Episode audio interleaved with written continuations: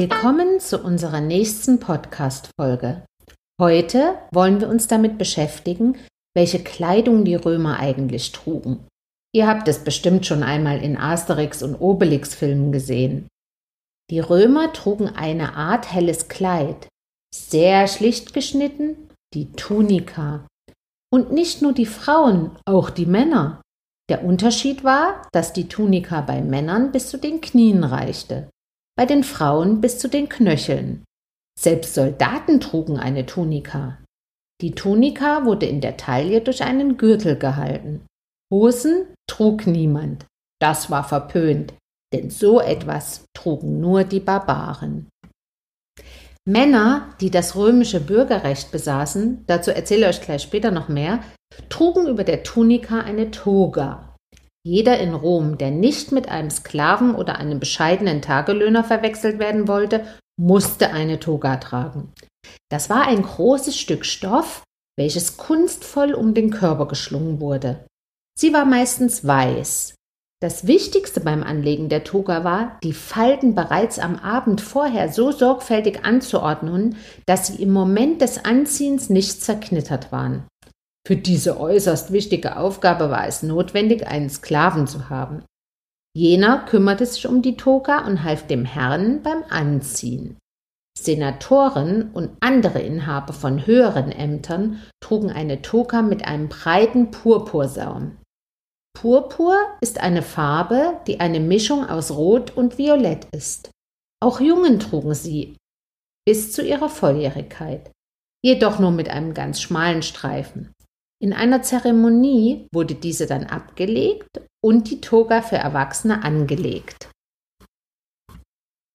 Im Alltag wurde die Toga nicht gerne getragen.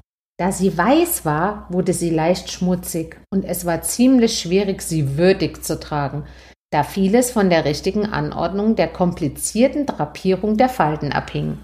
Frauen der Oberschicht trugen über der Tunika eine Stola, eine Art Kleid, das bis zu den Füßen reichte und mit einem Gürtel gehalten wurde. Die Stoffe waren feiner als die Toga für die Männer und auch farbenfroher. Gelb, helles und dunkles Rot, Purpur und andere Farbschattierungen waren beliebt. Der Saum der Stola war oft auch mit purpurfarbenen Borten verziert.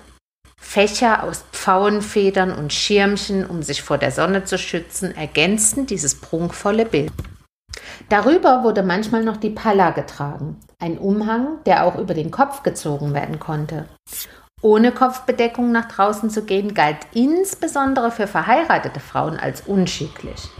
Es gab eine Vielzahl von Kopftüchern und Schleiern, die von Frauen jeder sozialen Schicht benutzt werden konnten. Die römische Frau trug ihre Haare nie kurz. Die langen Haare wurden sehr vielfältig und je nach der gängigen Mode hochgesteckt glatt gezogen oder gelockt.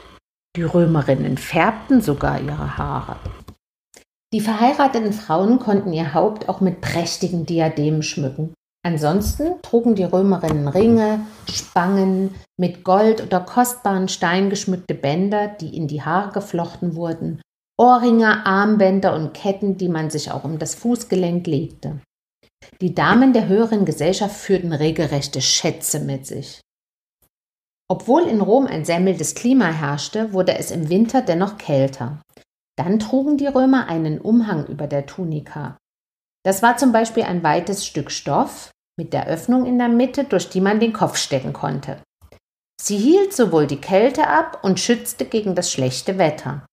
Die einfachen Bürger trugen diesen Umhang, manchmal auch durch eine Kapuze ergänzt, als Ersatz zur Toga. An den Füßen trug man Sandalen aus Leder. Jedoch trug man die Sandalen, die man im Haus trug, heute würden wir sagen die Hausschuhe, nicht auf der Straße und umgekehrt.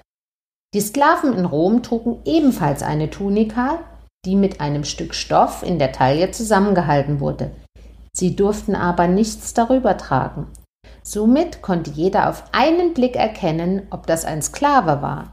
Wer nur eine Tunika anhatte, der war ein Sklave.